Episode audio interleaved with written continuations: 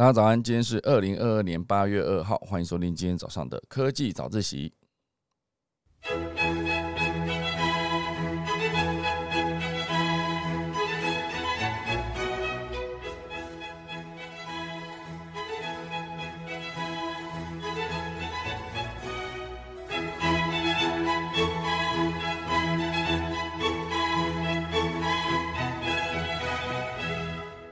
好的，今天非常开心呐！今天依然是老吴不在家，讯号拿来混的一天。今天是我们的讯号影响全球经济大局的二十七个关键趋势的第九集的播出啦。意思是什么呢？就是这个大概只有二十七个关键趋势，我大概讲了，目前为止已经快二十个了。也就是说，总有讲完的一天哦。当我讲完所有的科技的讯号啊，这本书讲完之后呢，我该何去何从呢？我是否应该再找一本新的书？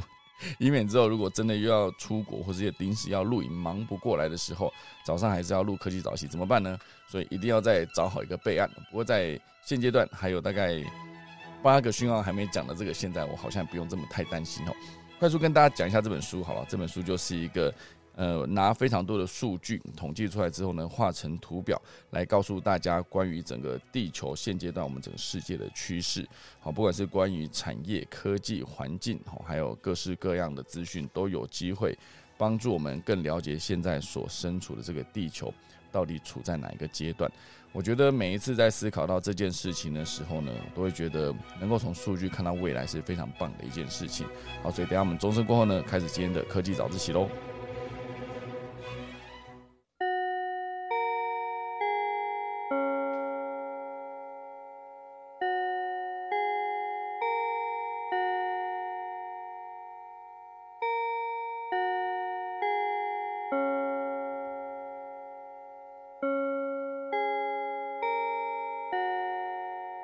好的今天还是来跟大家分享这本书。当它里面分成七个大大大段，它里面分成七个大段。那第一大段呢，会跟大家聊的就是社会与人口统计；第二大段讲的是环境；第三大段呢讲的是数位世界；第四大段讲的是科技创新；第五大段讲的是货币与市场；第六大段讲的是消费者行为，就是昨天分享的这个互联健康这一块。第七大段呢，也就是今天要讲的地缘政治的格局里面的两极世界，好，这在里面编号是讯号二十五，好这一块，这个两极世界讲的是什么呢？好，这大家可以知道现在整个世界的局势，哈，那比如说在两极世界里面提到就是中美关系的正常化。好，这边提到是一九七八年这两个国家呢正式建交，然后接下来呢就是曾经有一段时间是迎来中国的经济呃突飞猛进的爆发式的增长，好，所以现阶段会大家关注的就是中国的经济产值，然后也会关注他们的外汇存底，以及以及后来提到的这个“一带一路”的倡议。那这件事情在全球化的世界里面有什么样的影响呢？好，比如说当整个世界往全球化迈进的时候。美国的金融架构，好，依然会主导这个世界，好，比如说他们的美元这个霸权，包括能源，包括他们的科技，好，甚至他们的军事实力等等，都是持续不断的在这个世界上呢起了一个领头羊的作用。那当然，再回到中国这边，还有另外一个就是他们的中产阶级的兴起。好，这边提到当然会跟之前大前研一提到的这个 M 型化社会，哈，有点不太一样。好，就是之前 M 型化社会讲的是天平两端，富者越富，穷者越穷，而整个中产阶级呢是逐渐走向消失。好，所以这边以中国的中产阶级兴起这件事讲的就是。中国人均的呃国民所得毛额哈平均购买力好是从一九九零年的九百八十美元哈一路到二零一九年的一万六千七百四十美元涨得非常的多，不只是一倍哦，基本上涨了十六倍哈，就是在短短的这个三十年间啊涨了十六倍。那这一块讲的就是中产阶级先兴起，那这边也去思考，就是世界上最大的两个经济体也主导着网络世界。全球前二十大的科技公司中呢，有十八家位于美国跟中国。好，那当然美国的科技公司不用讲，Facebook 啊、脸书，然后呃，你可以说呃，苹果、呃，Amazon，好，那 Netflix 等等这些大公司都非常的庞大。那当然以中国这边来说呢，就是曾经他们的 BAT 哈，百度、阿里巴巴跟腾讯，当然，现在就是阿里巴巴跟腾讯，甚至在后续出来的字节跳动，哦，就是以它的抖音跟 TikTok 席卷全世界，好，这其实都算是世界上有名的整个科技公司，啊，产值也非常的高，好，那这一块在看中国的同时，其实另外一边就是美国的债务却也越堆越高，好，如果从一九九零年到二零二零年的美国公债来看。一九九零年是三点二兆美元，好，到二零二零年，经过三十年是暴增到二十六点五兆，好，它已经不是什么千万千万亿哈，千亿百亿哦，都不是，它是兆哈，而且是美元哦，三点二兆美元，大家思考一下，随便再给它乘以三十，好不好？就是将近一百兆，这还是一九九零年的，一一九九零年的一个金额。到了二零二零年，二十六点五兆，还要再乘以三十，换成新台币的时候，你就知道它其实算是一个天价。而这个天价呢，就在美国的国债中哦，持续不断，每天一直在更新哦，就会看这个国家越欠越多钱哦，就是债务越堆越高，持续不断在继续发它的债券哦。所以我觉得现阶段这个两极世界，主要对比的就是中国跟美国哦，这其实有非常多可以聊的东西哦。因为中国跟美国正是位居世界唯一超级大国的角色相抗衡。好，原本当然是只有呃，曾经是美苏对立哈。那在那个冷战的年代，好，那两国持续不断的发展军工武力，甚至一路打仗打到了太空。好，所以后来呢，当苏俄解体，应该说俄罗斯解体嘛，苏联解体哈，USSR 嘛，苏联解体哈，现在就是俄罗斯这个国家。那中国在呃，他们所谓改革开放之后呢，就持续不断的增加他们的收入，然后也让中国变成了基本上曾经的世界工厂，那也曾经是世界最大的消费力所在地，因为他们毕竟人口最多嘛。那当然现在好像已经被印度超越了哈，不过曾经有那么一段时间呢，中国算是一个非常多人口第一名哈，最多人的一个国家。好，所以这两个国家从一九八零年到二零二零年，整个购买力评价占全球的比重去看，哦，就是一九八零年中国的购买力占全球的大概百分之二，非常低啊！哈，一九八零年代那时候才刚改革开放哈，然后当时美国占全球的购买力平均是百分之二十二，哈，差了非常多，从二到二十二，然后这中间一路统计，基本上是到了二零一二年的时候。哎，有一个黄金交叉哈，两个国家都差不多到达了百分之十六，哦，就是差不多占了百分之十六。然后到了二零一九年的时候，中国已经接近了百分之二十，而美国持续下降到百分之十四多。所以就是占比这件事情啊，不代表说它真的就是完全的超越，而是以占比啊，占比就是当一个。就比如说这边统计的是中国跟美国嘛，当中国持续不断增加的时候，美国就会减少，因为毕竟加起来是要相等于一百哈，所以这个就是世界两大支柱正在形塑这个世界的贸易跟金融架构，讲的就是从二战以来，美国一直稳坐全球超级大国的位置，从强调美元主导地位、多边主义和军事实力就可见一斑。与此同时呢，中国也渐渐在巩固实力。好，所以中国经济是自一九七八年市场改革开放以来，哦，差不多一九八零年代那个年代哈，每八年翻涨一倍。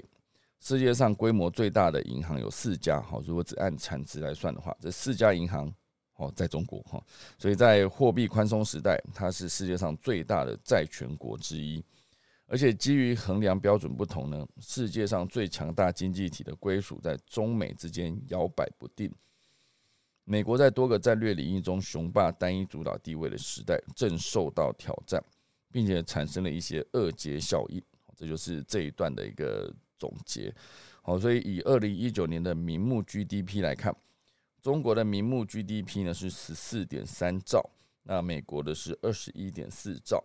那中国经济以名目 GDP 衡量会较小，原因之一呢，是因为它的商品价格较低。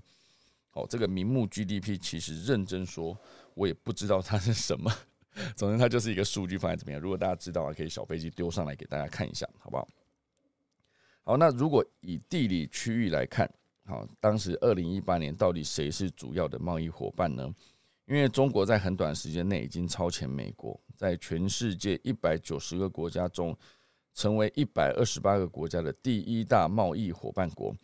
事实上呢，二零一八年已经有九十个国家对中国的贸易总额几乎是美国的两倍。好，所以这边有一个图哦，图示就是显示，嗯，对中国贸易总额超出对美国的两倍。好，这是主要是分布在亚洲、好、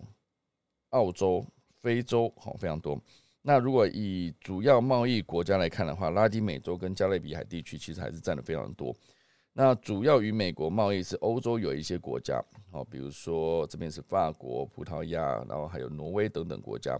那对美国贸易总额是中国的两倍，好，在在整个北美哈，加拿大、美国，然后甚至呃拉丁美洲有一些国家，然后欧洲有一些，比如说爱尔兰等等，好，这些国家都算是对美国贸易总额是中国两倍，所以这样子比起来呢，刚才整个念下去会觉得，对美国或中国比较多贸易的国家比例是二零零一年当时是二十比八十哦，就是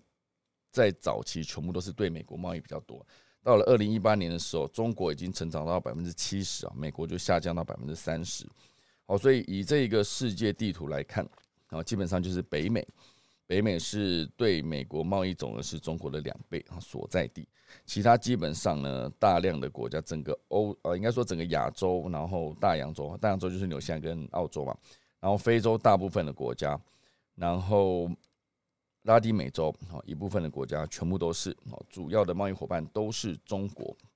那以人民币来看，哈地位逐年提升的贸易计价货币，当然全世界都持续不断的想要以呃自己的货币霸权来统治这个世界。好，曾经欧元也是美国很强大的对手，甚至在早些年来看哦，在广场协议之前的日币，一九八八年之前的日币，也曾经是威胁到美元霸权的一个存在。好，后来当然就是利用了这一个 广场条约，哈，直接把日本打到一个重伤。在二零一零年那时候讲到啊，失落二十年，然后想说到二零二零年终于可以办一个东京奥运，竟然就没有办成，因为疫情，然后就直接失落三十年，到了现在根本不知道他们后续该有什么样更好的发展。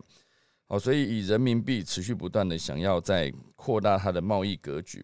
好，所以呃，现阶段会不会有更多的国家会靠向人民币呢？换句话说，就是人民币可能取代美美元成为未来的主要货币嘛？自二零一零年一零年以来，以人民币而非美元的跨境贸易结算以指数速率在飙升。所以二零一零年到二零二零年呢，整个的跨境贸易人民币结算原本是从不到一兆人民币一路飙升到现在接近了五十兆，哦，是兆都不是亿哦，是兆五十兆人民币。所以整个中美贸易的动态来看，中美贸易额在过去三十年中成长十倍以上，但是近日的贸易战呢，导致两国的贸易关系破裂。好，他讲近日是因为这本书大概就是二零一九二零年那时候出的，我现在当然就二零二二了嘛。好，好，所以整个中美双边贸易，一九八零年是五十亿，到二零一八年的时候已经达到了六千六百亿哦。好，这是一个二零一九年的资料。好。统计到二零一八年是六千六百亿哦，从五十暴涨到六千六，所以这两个国家基本上它是严格说起来是切不开的，因为毕竟都是超级的呃大国，然后经济体，然后还有大量的消费力，好，所以。当在思考说哪一个国家的货币该是个霸权的时候，就必须看未来这个局势怎么发展，以及美国的国债中和中国的呃地产泡沫到底哪一边会先崩盘呢？我自己是在关注这件事情。我觉得贸易应该说，美国的国债持续不断的累积，到现在已经是一个非常恐怖的天文数字。那有没有减少呢？好像没什么在减少，每天就是持续不断看它数字一直往上增加，感觉是蛮害人哈。那当然，以中国你去看，他们很多各个地方都有烂尾楼嘛。前阵子还想说，中央会拿非常多的钱来资助这些建商，把那些烂尾楼干完、盖完，而不是说让他们就是前期的投资全部白费，到最后就变成一个地产泡沫。所以对我来说，这两个国家都是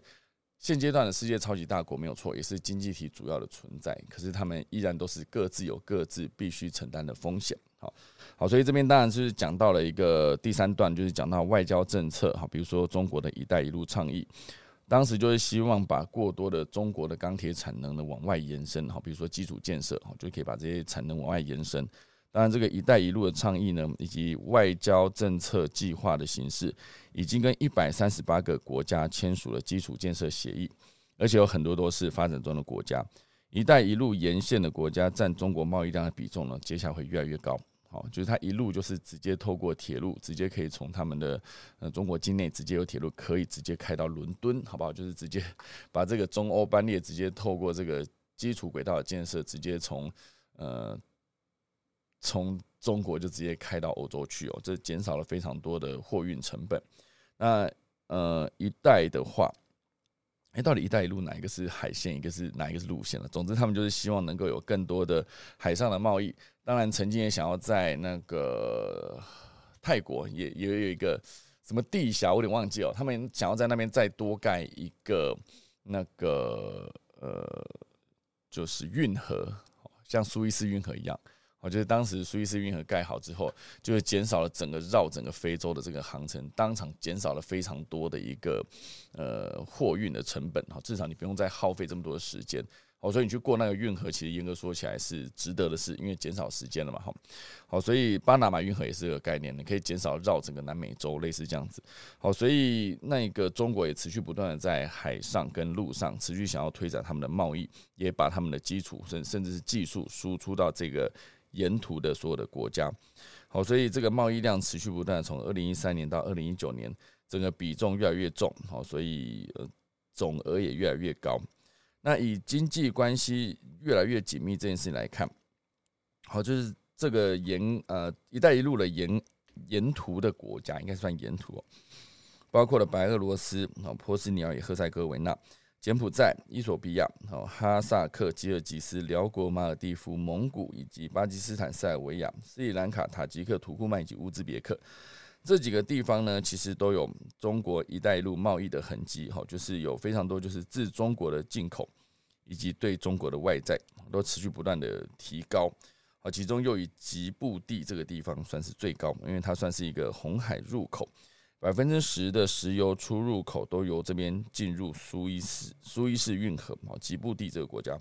另外还有一个是吉尔吉斯哦，因为吉尔吉斯是跟中国接壤，好，所以整个经济高度集中，一座金矿就贡献了 GDP 的百分之八。好，这是这几个国家“一带一路”倡议下累积出来的沿途的国家呢，都持续不断的受到中国经济的影响。好，所以这边讲到经济这件事情，当然我觉得。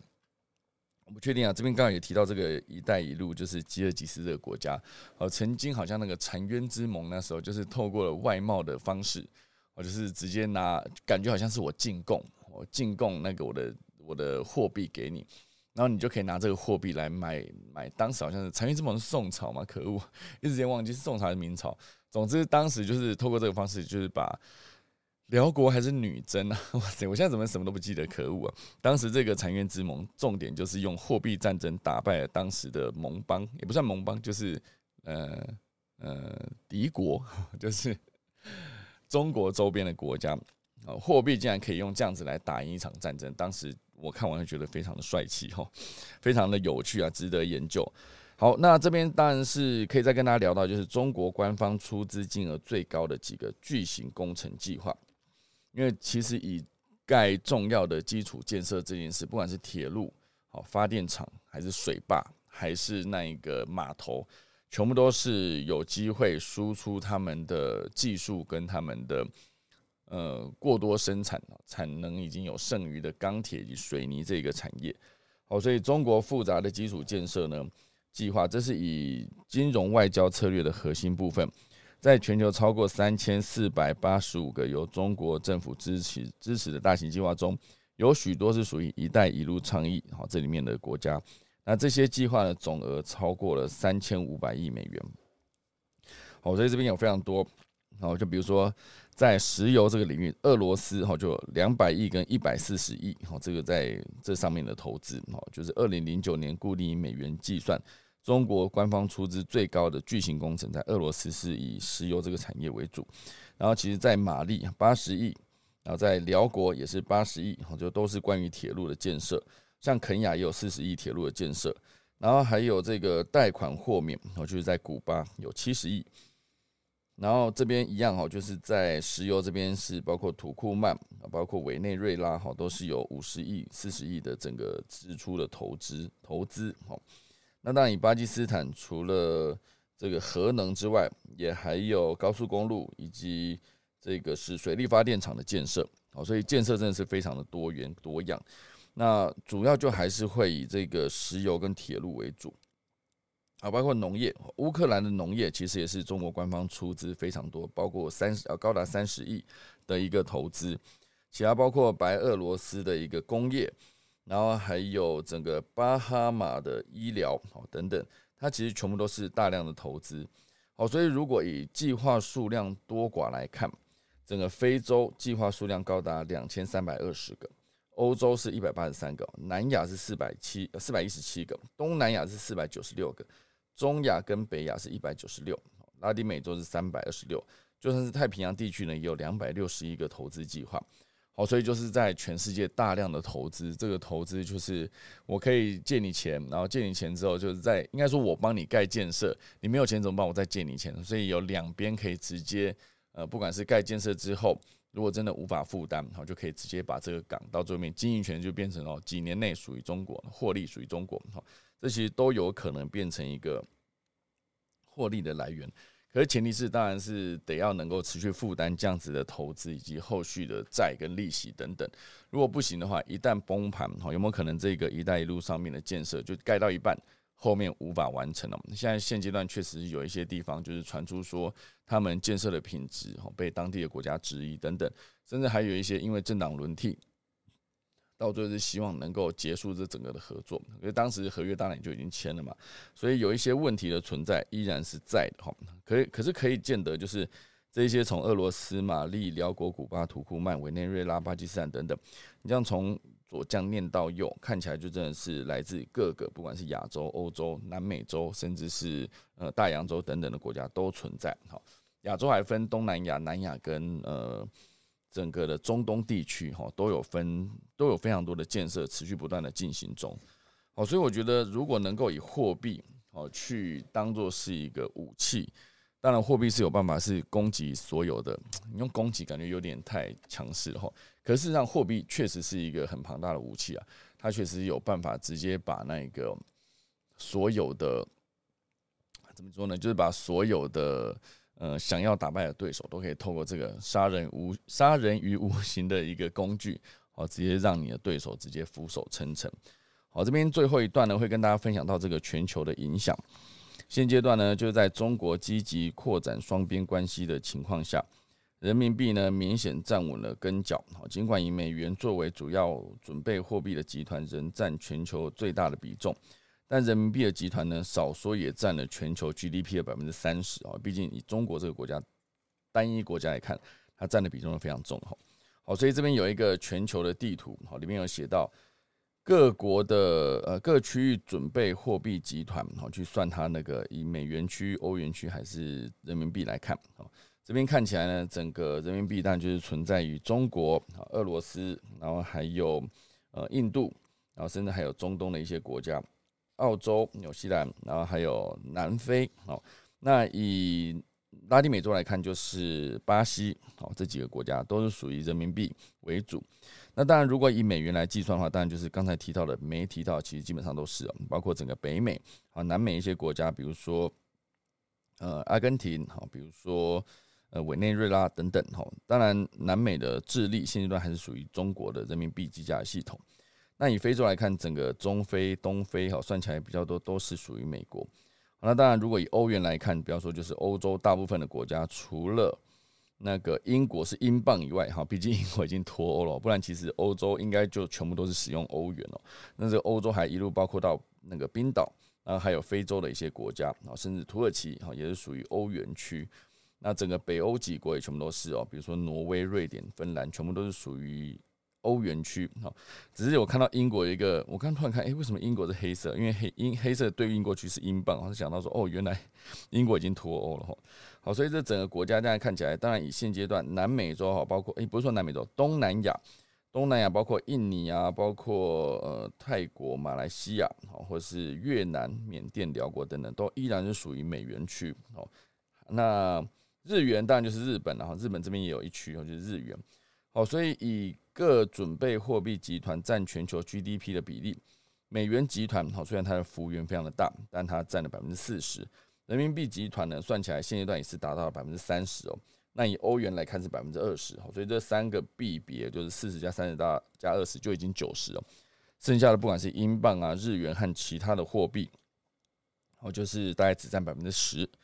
好，所以现阶段以货币的影响，中国持续的拓展双边关系，确实也让它的人民币被使用的场域越来越多。那人民币持续不断的在，比如说现阶段他们还想要呃联合阿拉伯联合大公国，哦，直接把那个石油出口改人民币计价。我觉得当时其实以呃美国原本就是想要用石油跟美金挂钩嘛，因为毕竟布列顿森林之后，这个这个公约过后呢，美国就是把黄金跟呃美金脱钩，哦，脱钩就代表说我不再要有多少黄金才能印多少美元了，我就是我不管有多少黄金，我想印美元就印，我该印的时候就印，印的时候就让它流出到全世界，然后再借机。借好的时机再把它收回来，然后收回来的时候又可以再次的造成各地的经济损伤，之后再用很低的价格呢去把当地的资产廉价的购买回来。哦，所以这整个完全都是一个美国金融霸权，应该说从美元金元霸金融霸权可以统治全世界的一个原因。那一路以来呢，就用这个方式哦打了几场漂亮的胜仗。那到现在这个时代呢，遇到了人民币，然后再加上美国现在有大量的，刚才提到了嘛，好，他们的国债非常的高，高达二十六点五兆，好，美国的国债非常的高，好，所以现阶段这样看起来呢，人民币到底会不会有一天变成一个跟美元相抗衡？比如说到了一个百分之五十、百分之五十的一个状态，好，会不会就是更更多的国家使用人民币？还是之后一个不小心呢，它的呃房市泡沫，就是房地产投资泡沫，一旦崩盘哈，那可能人民币某种程度上也会受损。那美国当然也是哦，当他们的呃国债这件事情，当他有一天还不出来的时候，很难想象美国有一天会欠债欠成这个样子哦，就是二十六点五兆，那不是它不是亿哦，它是兆，二十六点五兆还要再乘以三十，不要讲乘以三，乘以二十九、二十八也是非常的多，乘以变成人民币嘛。很很难算那个数字，后面的零很多这样，所以总之呢，挑战美国的金融霸主地位，这个就是中国崛起之后令人生畏。但全球金融体系依然是由美国主导。美国自二战以来呢，就是随着国际货币基金跟世界银行哦控制了世界金融的管路，哦，所以这个做法哈，就让美元仍然是世界上最安全的保值标的。它支撑着大部分的外汇存底、跟全球供应链以及国际放款，至少目前为止是这样子没有错，就是二零二零年的一个资料。好，所以外汇准备来看呢，就是美元依然是占了百分之六十二，然后国际放款占了百分之五十九，然后国际债务占了百分之六十三，外汇交易量也占了百分之四十四。而是中间，如果你要统计人民币的话，以外汇准备，美元是六十二比百分之二，哈，其实差非常的多。因为第二多的还是欧元百分之二十，国际放款第二多的也依然是欧元了百分之二十一。那国际债务欧元百分之二十二，哈，所以外汇存也是欧元百分之十六，全部都占有第二第二名。好，那当然这个货币中心的地位，重点就是在于全球支付使用的货币中，哈，美元占了百分之四十，而人民币只占百分之二。这种差距呢，可能要历时数年才会有所改变。好，所以这个全球支付使用的货币，美元的百分之四十，欧元的百分之三十四。哦，一路这样看下来，就发现货币中心的地位呢，还是美国是最强大的一个存在。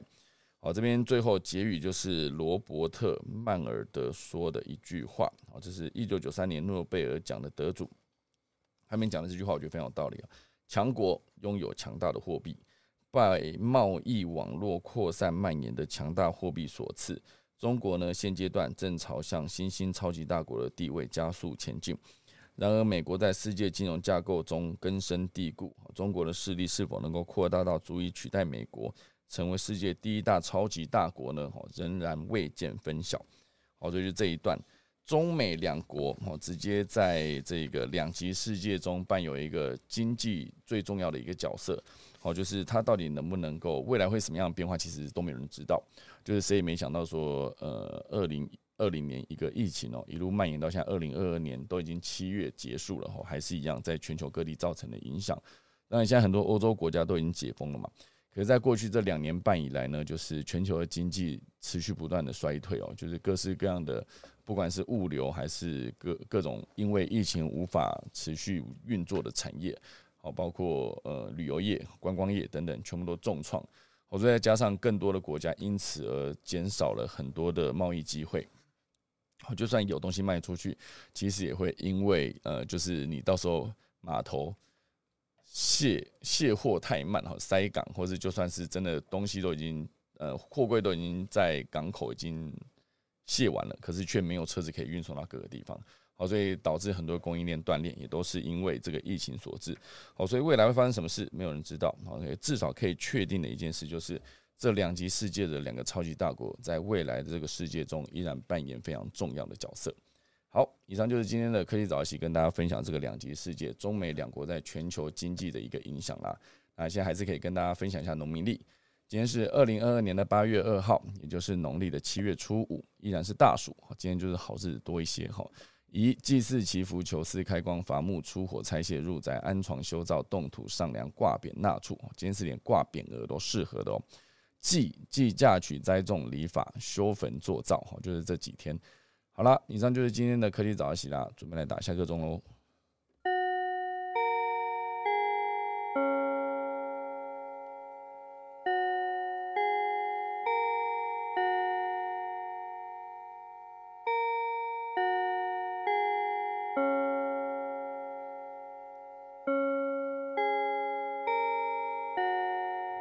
好，以上就是今天的科技早起啦，谢谢大家收听，大家还是可以持续留下来聊天，没有问题，好不好？谢谢大家，我就先来跟大家说再见喽。